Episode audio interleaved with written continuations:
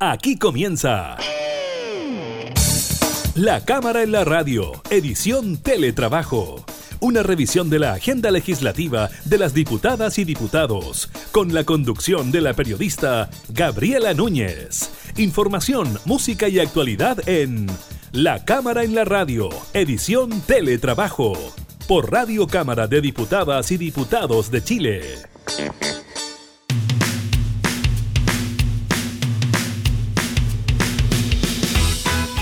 Tal? ¿Cómo están? Bienvenidos a un nuevo programa de la Cámara en la Radio. En esta modalidad de teletrabajo los continuamos acompañando en estos días de pandemia para nuestro país y para todo el mundo. Estaremos hablando de eso, del dato entregado por el MinSal en cuanto a los casos de COVID-19, también a las comunas que comienzan la etapa de transición dentro de lo que es el programa Paso a Paso impulsado por el gobierno y también hablaremos de comunas que inician periodos de cuarentena.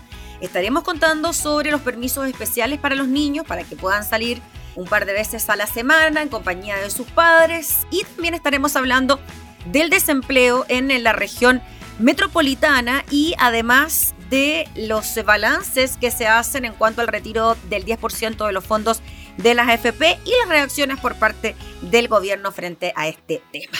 Iniciamos la cámara y la radio en teletrabajo.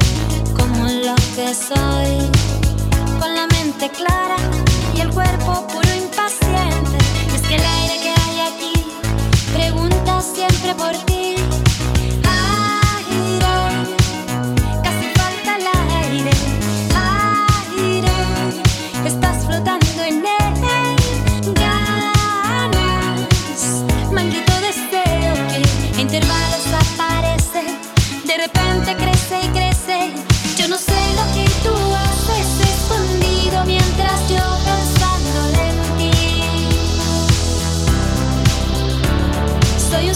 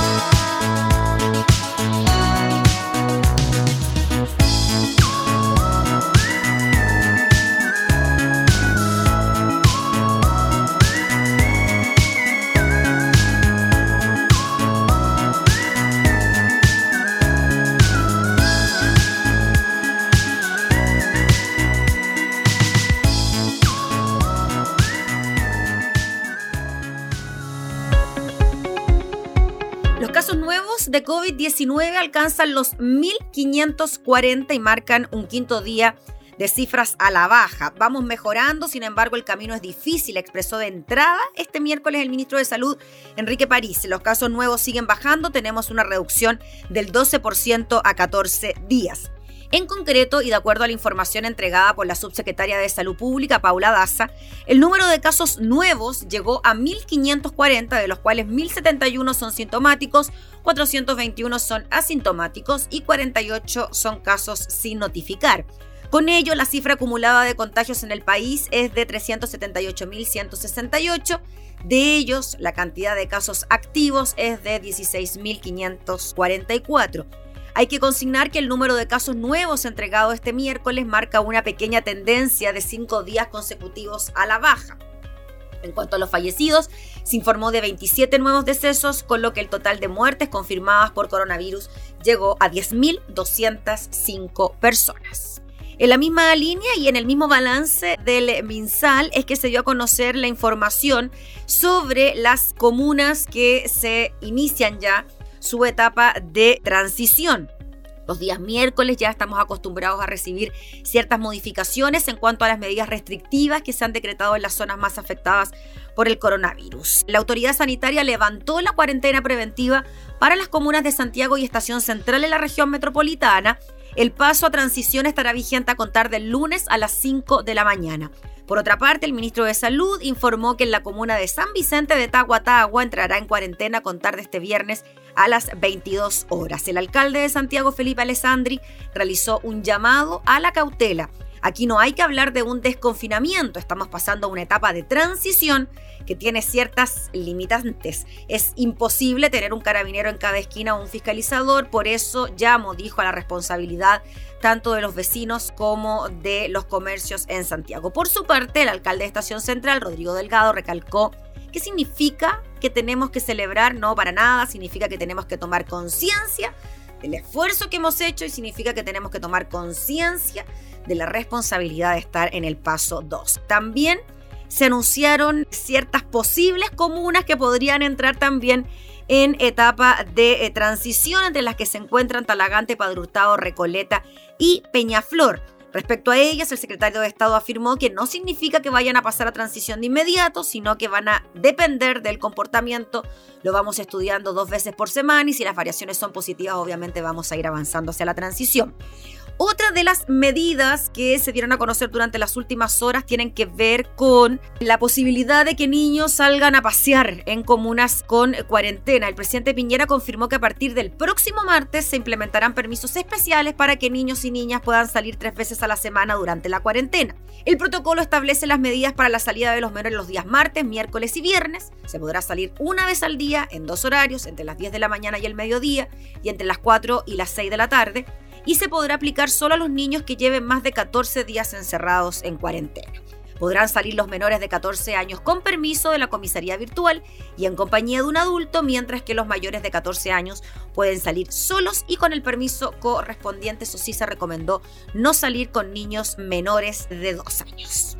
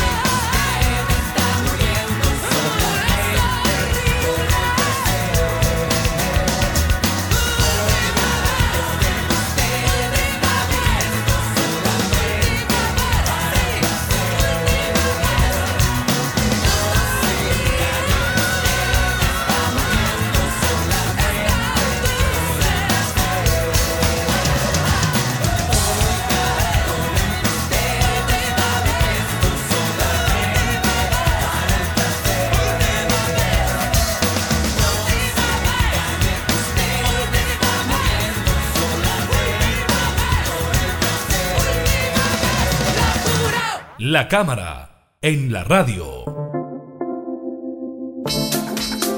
La situación de violencia en la zona sur de nuestro país, específicamente en la región de la Araucanía, es bastante grave y crítica. Hay huelgas de hambre por parte de comuneros mapuches que cumplen condena por algunas situaciones delictuales. También tenemos quema de camiones, de predios, algunos comuneros también han resultado heridos, tomas de municipalidades, enfrentamientos entre civiles producto de lo mismo. A esto se suma la advertencia por parte del gremio de los camioneros de paralizar el país en relación a lo que a ellos les ocurre por las situaciones de violencia. Vamos a hablar de este tema con una de las representantes por la zona, la diputada Andrea Parra. Ella representa el distrito número 22 en la región de la Araucanía. Diputada, muchas gracias por recibirnos para hablar de estos temas tan importantes y que nos preocupan tanto.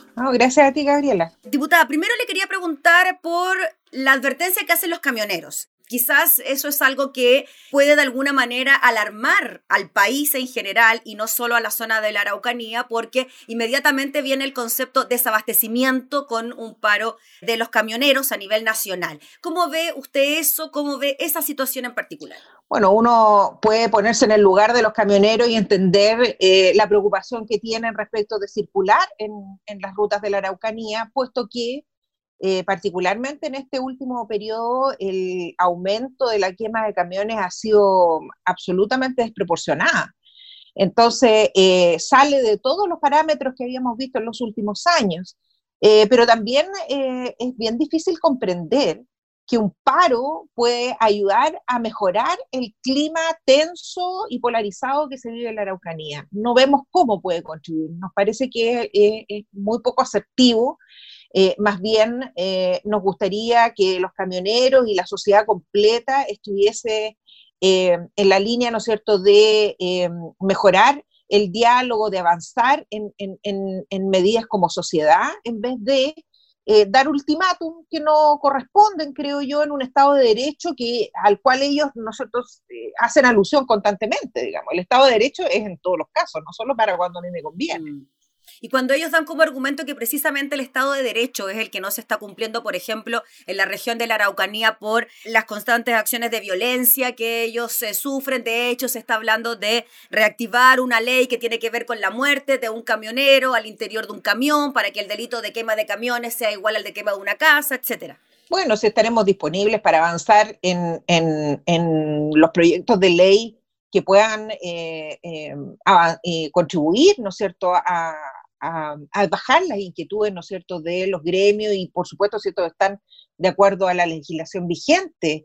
Eh, pero, pero no veo yo cómo puede ayudar un paro. O sea, eso más bien vuelve a polarizar la situación, a, no ayudar.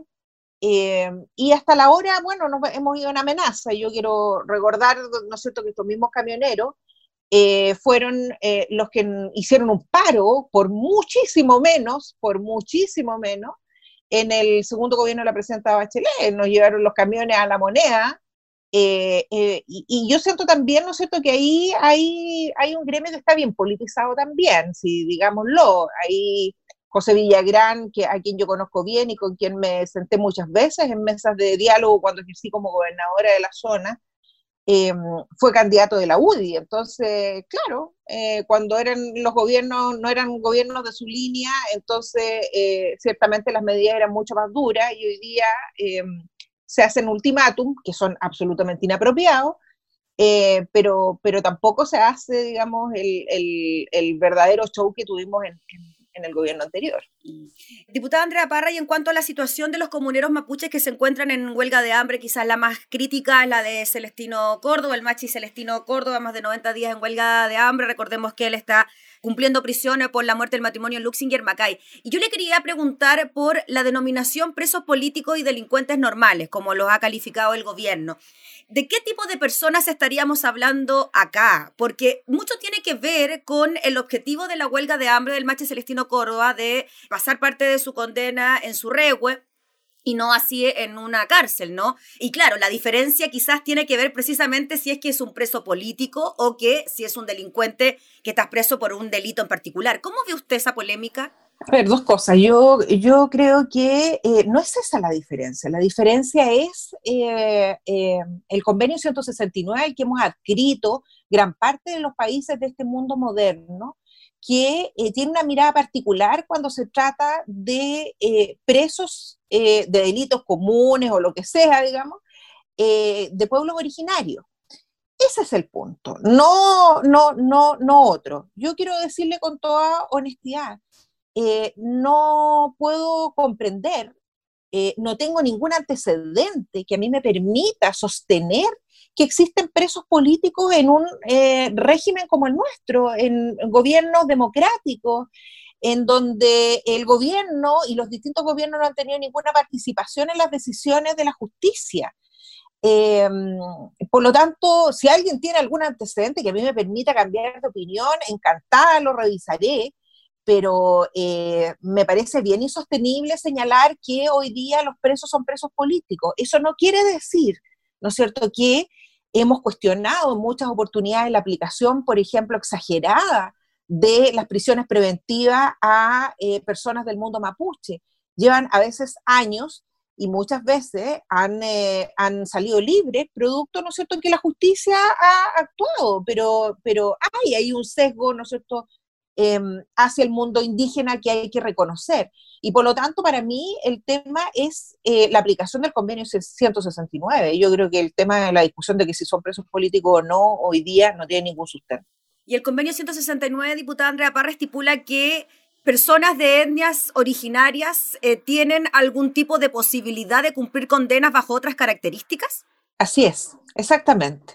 Eso es lo que plantea. Pero solo por su condición de pueblo originario, porque Independiente de las dudas que uno pueda tener válidamente sobre la justicia en nuestro país relacionadas con presos mapuche por el caso de Matías Catrile, etcétera, ¿no? Una serie de situaciones, Operación Huracán, no, claro, puede tener ciertas dudas, pero aquí hay una persona que está condenada por la muerte de un matrimonio que murió quemado al interior de una casa. Esa persona podría tener la posibilidad de tener una pena diferente a estar en una cárcel por sus orígenes eso es lo que más complica, ¿no? De entender. Sí, cuesta entender, sin duda, porque por eso que hemos avanzado tan poco mm. en la relación con los pueblos originarios, porque hay poco, poca comprensión de que hay una cosmovisión y una mirada distinta. Em, el régimen de, el, el, crimen eh, de los Lutzinger Mackay fue un crimen muy doloroso para toda la Araucanía, más allá del sector político al cual pertenezcamos. Un hecho condenable, doloroso, terrible, y a mí me parece que la justicia hizo su trabajo. El Machi Celestino Córdoba está condenado por eso y tiene que cumplir su condena. A mí me parece que, el cumplimiento de las condenas que ha impuesto la justicia no debieran estar en, en, en, em, en cuestionamiento. El tema es cómo las cumple. Y si hoy día tenemos la situación que tenemos, eh, tan difícil en la Araucanía, eh, eso supone, ¿no cierto?, que todos tenemos que hacer un esfuerzo por dialogar. Cuando uno dialoga, tiene que ceder eh, espacios. Y nosotros como país decidimos en algún minuto firmar y adscribir a este convenio 169 que contempla que en el caso, ¿no cierto?, de, de las personas que sean condenadas y de pueblos originarios, tienen que considerarse sus particularidades étnicas, Em, su cosmovisión y su mirada. Más aún en el caso de, eh, del Machi Celestino Córdoba, que hay ahí un, tema con, el, con, la naturaleza, con el acercamiento, ¿no es cierto?, a su regue. Em, y la verdad es que yo creo que, que, claro, puede resultar difícil de comprender, pero lo que hay que entender es que aquí no hay cambios en las condenas, no hay rebaja de penas, sino en las condiciones en las cuales éstas se cumplen. Diputada, y para que la gente entienda, que por ejemplo el Machi Celestino Córdoba se le diera la posibilidad de cumplir condena en su regue, ¿cuál sería la diferencia? O sea, ¿cumpliría una condena en su hogar, en su vivienda? ¿Sería una especie de libertad condicional? ¿Cómo funcionaría? Porque por eso le digo que cuesta tanto entenderlo y cuesta tanto quizás ponerse en ese lugar a la hora de que una persona quiera cambiar su condena por sus orígenes o por su eh, religiosidad o por sus costumbres o por sus tradiciones, etc. No sé si me hago entender, ¿no? Sí. Pero pienso que es lo que puede sentir gran parte de la población. Sí, lo que pasa es que... Em, a ver, eh, no es que quiera, insisto, no es que quiera cambiar su condena. Ahora, yo la verdad es que sé exactamente lo mismo que tú respecto de lo que se ha conversado entre los voceros mapuche y el ministro de Justicia. Eh, lo sabemos a través de la prensa. Y por eso intentamos en su momento en la Comisión de Gobierno Interior aclarar algunas dudas, porque yo me pregunto muchas cosas también. Si, si el tema es eh, no cambiar la condena y cambiar el espacio, el lugar, ¿no es cierto?, las condiciones eh, en que los presos mapuches están, entonces no, entiendo cuál es la razón por la cual este diálogo no ha fructificado. ¿ya? Porque el gobierno perfectamente podría avanzar en aquello. Y por eso yo fui súper concreta en preguntarle al ministro del Interior si lo que estaban pidiendo los presos mapuches era un cambio de condena o un cambio de condiciones. Y él fue... un cambio de lugar, por decirlo en fácil, un cambio de lugar, no sé, me imagino una celda un lugar abierto, en contacto con la naturaleza, solamente por dar un ejemplo muy simple y muy básico. Bueno, el ministro fue, eh, me eludió el tema, no, no lo contestó. Además, yo quiero recordar, para ser bien precisa, el Machi Celestino lo, lo que está pidiendo no es cumplir su condena en su regue, es ir a visitar su revuelo como ya lo hizo, ¿no es cierto?, hace un tiempo atrás, mm. sino que estar en un lugar eh, em, distinto, eh, en conjunto probablemente con el resto de los presos mapuches. Yo no veo por qué el Estado no pudiese hacer ese esfuerzo de tener un centro penitenciario especial, ¿no es cierto?, para los presos mapuches, donde se le permita, ¿no es cierto?, em, em, tener la mirada, ¿no es cierto?, de su religiosidad y de su cosmovisión.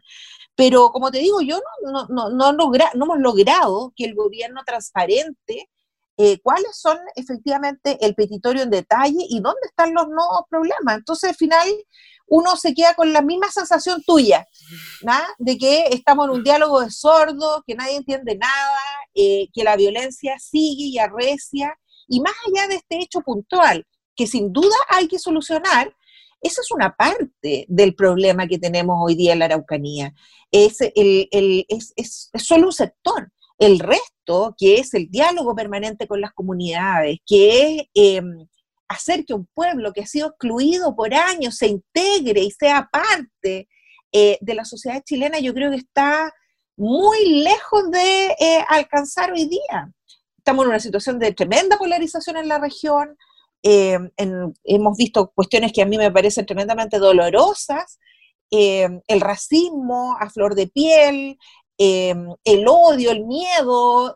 Sí, ¿cómo cree, diputada Parra, que se gestaron los incidentes del fin de semana pasado con estas municipalidades tomadas, el desalojo de las mismas municipalidades, cierto enfrentamiento entre civiles y mapuche, el accionar o no accionar de carabineros para poder controlar la situación chilenos entre chilenos, podríamos decir. Bueno, em, mira, yo creo que hay que entender un poco el, proceso. Yo, la verdad, las cosas que em, te quiero contar que en, eh, eh, yo fui parte del gobierno de la presidenta Bachelet del gobierno pasado y nosotros manteníamos un diálogo muy fluido con las comunidades teníamos equipos en las gobernaciones, en la intendencia, que trabajaban todos los días con las comunidades y avanzamos mucho además en algo que es muy sentido por el mundo mapuche, que es el tema de la compra de tierra. Yo te quiero recordar que más del 20% de la compra de tierras total que se ha hecho en democracia se hizo en el gobierno pasado de la presidenta Bachelet. Ya avanzamos muchísimo en eso. Eh, esos programas que teníamos, ese diálogo permanente, se cortó absolutamente desde el minuto que asumió la administración del presidente Piñera. No hay equipos de eh, trabajo eh, con las comunidades mapuche ni en intendencia ni en gobernaciones. Eh, se suspendió prácticamente la compra de tierra. Entonces, finalmente lo que se generó fue una olla a presión. y hay que entender también que el movimiento mapuche es un movimiento muy heterogéneo, que tiene gente súper pacífica, pero también tiene gente súper radicalizada. ¿Ya? Incluso vinculada con eh, algunos grupos delincuenciales. Eh, y hoy día em, este, ese esfuerzo de diálogo que nosotros hicimos para mantener separados esos mundos, hoy día se destruyó. Y finalmente los grupos radicalizados se han tomado el movimiento mapuche porque el resto ha visto que no son escuchados, que no tienen despiche, que no tienen diálogo. Entonces esto fue el corolario, ¿ya? Entonces finalmente el pueblo mapuche ha aprendido que a través de la violencia los escuchan. Si no, hacen, si, no hay actos violentos, sencillamente todo el mundo se olvida de la Araucanía. no hay, eh, no hay diálogo, no hay nada. Entonces, eso es tremendo porque estamos educando, entre comillas, estamos educando a un mundo a no entender que el diálogo es el camino. Eso termina con los hechos del fin de semana, mm. con la toma de los municipios, con eh, eh, autoridades que estuvieron ausentes, porque ya se cayó, digamos, esta, esta falsedad que se dijo en algún minuto de que los alcaldes no habían pedido los desalojos, está archi demostrado con documentos y todo que se pidieron los desalojos desde el primer momento y que la autoridad regional sencillamente se hizo el loco y no reaccionó y esperó hasta el último momento, causando esto que era, era mm, tremendo. O sea, aquí hubo negligencia de parte, ¿no es cierto?, de las autoridades regionales. Y usted que es de la zona, diputada, que vive allá, en el día a día, en lo cotidiano, ¿se ve esa relación tensa entre el pueblo mapuche y los no mapuches. ¿Cómo lo ve usted? Porque, claro, las imágenes que uno puede ver acá de gente saltando y gritando quizás qué cosa, era bien fuerte, ¿no? ¿Eso se da en el día a día? Em, particularmente en algunas zonas. Ah, en las zonas que son más afectadas por eh, los hechos de violencia, sí. Es, eso es muy duro, es muy triste. Yo, yo he recorrido Ercilla, Coyipuyi, Em, y la verdad es que ahí hay una sensación de rabia oculta que a mí me inquieta muchísimo. Yo te quiero decir con toda honestidad, Gabriela, yo he tenido mucha pena estos días, porque todo aquello en lo cual avanzamos para eh, mantenernos en una relación de respeto, de afecto, de cariño, de valorización, creo que se ha caído en este último tiempo. Lo, lo perdimos, perdimos mucho de lo avanzado. Y yo veo hoy día en muchos sectores una población enojada, temerosa, en rabia de ambos lados, del mundo mapuche y no mapuche. Mm. Mucha rabia.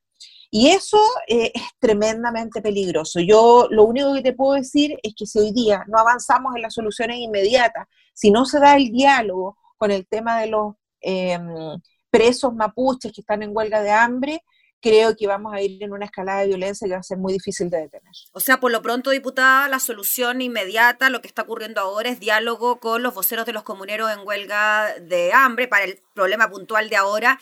Y ya, diputada, para ir cerrando, tirar líneas también para lo que se viene de ahora en adelante. Recuerdo en algún momento al ministro Moreno encargado de solucionar estos temas en la región de la Araucanía. Después de los incidentes allá, eso quedó en nada. Siguen los problemas, siguen las amenazas para el camionero entre medio. ¿Alguna solución usted ve al mediano plazo? Mediano y largo plazo. Yo creo que eh, dejando de lado lo que pueda pasar, ¿no es cierto?, con los presos mapuches, eh, francamente lo que hay que hacer, ¿no es cierto?, es avanzar en una agenda legislativa que permita además la representación del mundo mapuche en eh, el Parlamento. yo creo que tenemos que tener mapuches representados en el Senado y en la Cámara de Diputados de manera de que por la vía institucional se puedan hacer las luchas eh, eh, y, las legítimas demandas que tiene el, mundo mapuche. Y, eh, por supuesto, también nosotros tenemos que avanzar en lo cotidiano, en equipos que dialoguen, en avanzar en que el mundo mapuche hoy día es el mundo que está con mayor vulnerabilidad. Muchas de las comunidades hoy día no tienen ni agua, Gabriela. Entonces, hay que focalizar la inversión pública, hay que trabajar, hay que eh, también cambiar los libros de historia. Hay que reconocer el mapungún como una lengua propia y tenemos que avanzar en el reconocimiento constitucional de los pueblos originarios, pero como una plurinacionalidad. Mm. En la medida en que eh, em, demos un giro rotundo a lo que estamos haciendo, vamos a poder tener esperanza. Si no, la verdad, seguiremos igual. Sí, y la entrega de tierra, ¿usted cree que ese tema cómo va? ¿Sigue siendo quizá el punto de conflicto, la devolución de tierras? Mire, yo siempre he sostenido que es muy importante que de una vez por todas eh, hagamos un mapeo del tema de las tierras y de cuánto es efectivamente, dimensionemos cuánto es la deuda que tiene el Estado eh, eh, con el mundo mapuche en términos de tierra. Nadie se ha atrevido a hacerlo. ¿ah? Eh, porque las deudas no son eternas. Eh, nosotros no podemos estar eternamente devolviendo tierras. Lo que tenemos que hacer es dimensionar efectivamente eh, cuál es la deuda que se tiene y terminar de una vez por todas con ese proceso decididamente.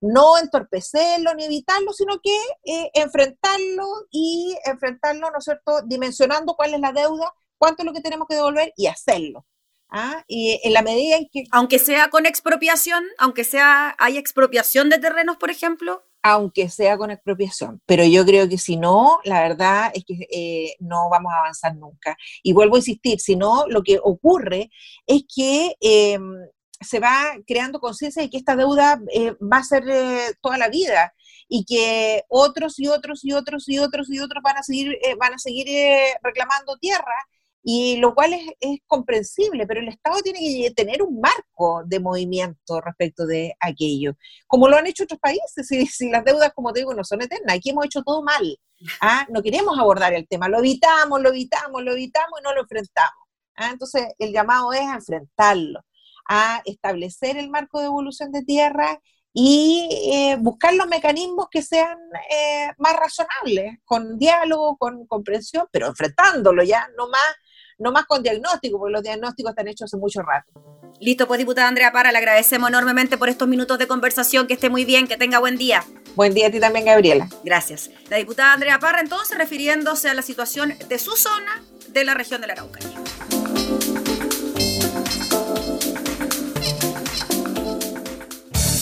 Estás escuchando La Cámara en la Radio, edición Teletrabajo con la conducción de la periodista Gabriela Núñez.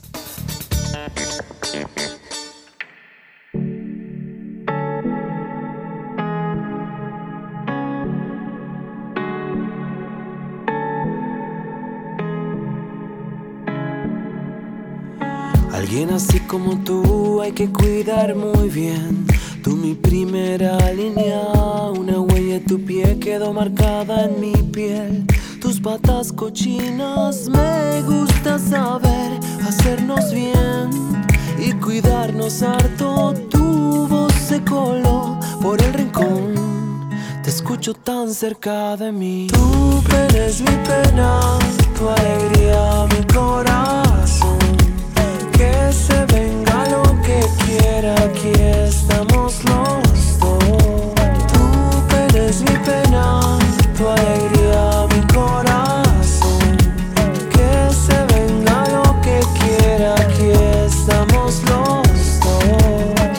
De noche recién nos cortaron la luz. Tu risa ilumina, camina muerto ayer buscando algo que hacer. Chori zapatillas, me gusta saber hacernos bien y cuidarnos harto. Mano a mano estás dando lo mejor. Somos caleta aquí los dos. Tu pena es mi pena, tu alegría mi corazón. Aquí estamos los dos. Tu pena es mi pena, tu alegría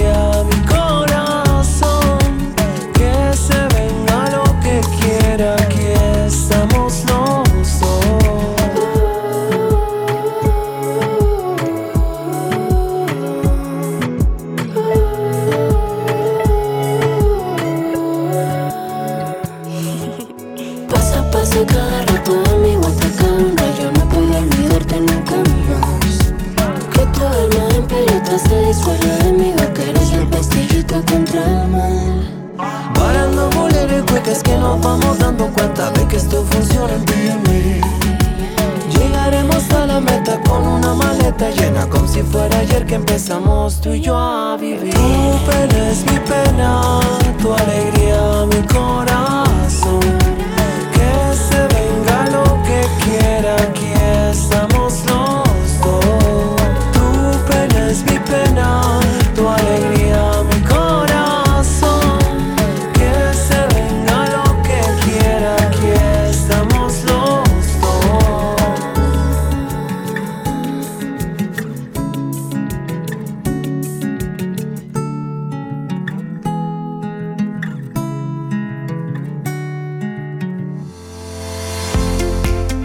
conocer la encuesta de ocupación y desocupación en el Gran Santiago, elaborada por el Centro de Microdatos de la Universidad de Chile. Esto se realizó entre el 21 y el 27 de junio, 1.867 hogares que equivalen a 5.857 personas. ¿Cuál es el dato? Pues bien, el mercado laboral en el Gran Santiago se mantiene en una situación delicada.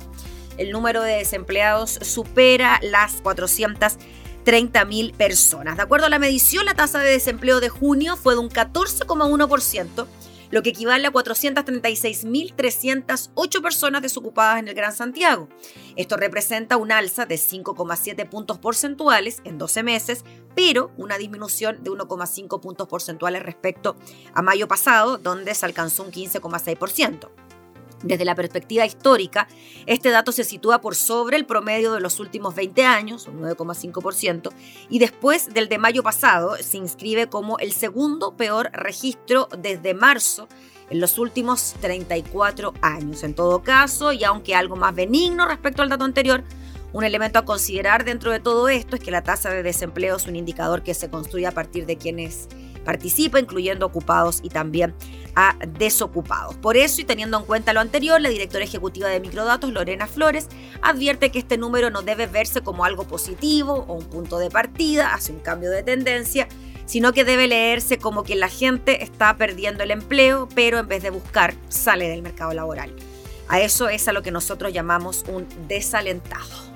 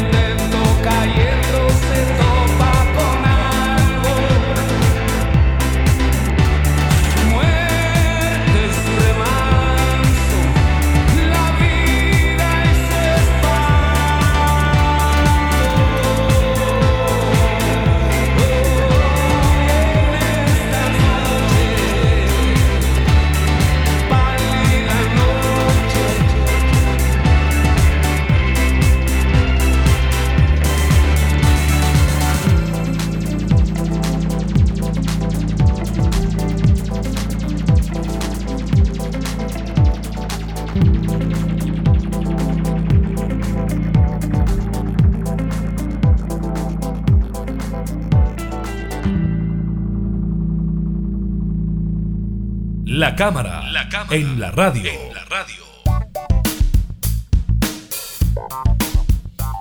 Superintendencia de Pensiones entregó un nuevo balance respecto al pago de los fondos previsionales en el marco del retiro del 10%, que busca paliar los efectos económicos de la pandemia del COVID-19, revelando que ya han sido entregados más de 5 mil millones de dólares.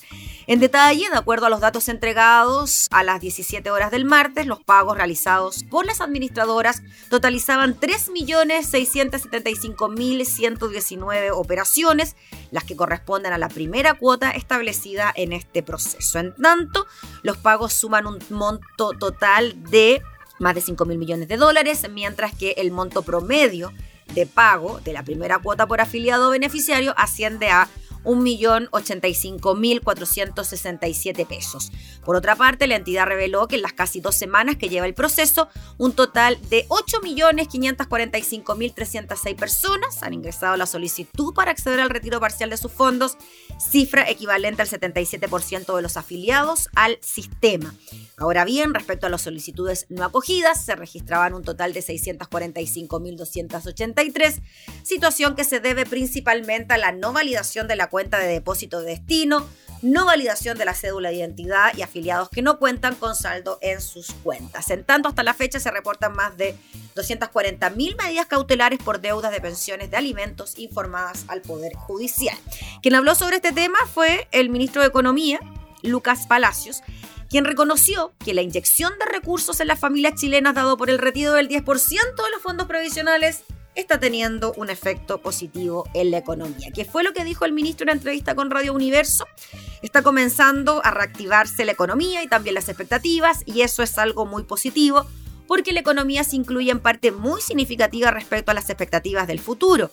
De acuerdo a las cifras de la Superintendencia de Pensiones, hasta ayer, ya lo decíamos, se han cancelado más de 5 mil millones de dólares a más de 3 millones 600 mil afiliados al sistema de AFP, de un total de 8,5 millones de solicitudes. A nosotros, dijo el ministro, no nos gustaba mucho este proyecto porque tiene una contrapartida que es muy castosa, que es el tema de las pensiones, y eso va a ser un problema que luego hacia adelante vamos a tener que resolver, pero, dijo, tiene efectivamente un impacto positivo porque tiene una inyección de liquidez que activa el consumo doméstico.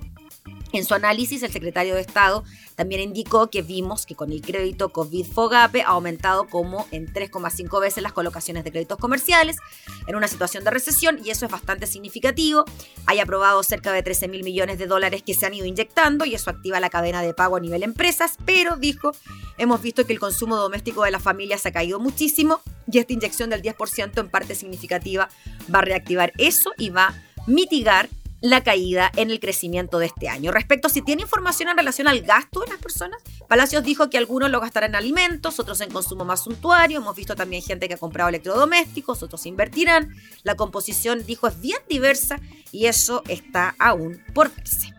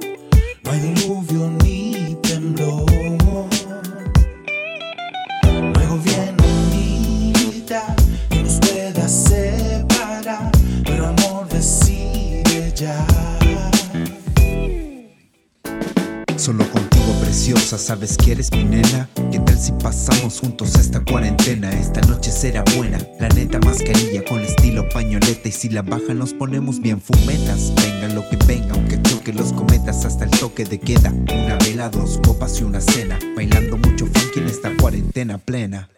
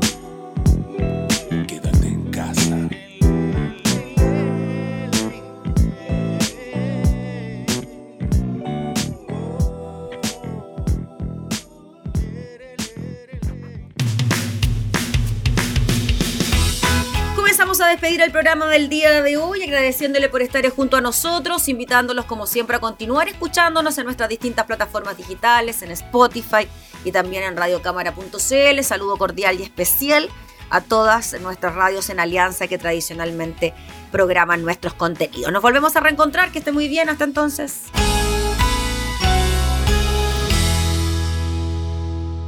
Hemos presentado la Cámara en la Radio, edición Teletrabajo. Una revisión de la agenda legislativa de las diputadas y diputados, con la conducción de la periodista Gabriela Núñez.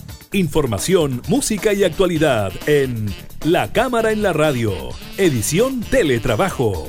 En Radio Cámara de Diputadas y Diputados de Chile. Hoy más que nunca, acercando las leyes.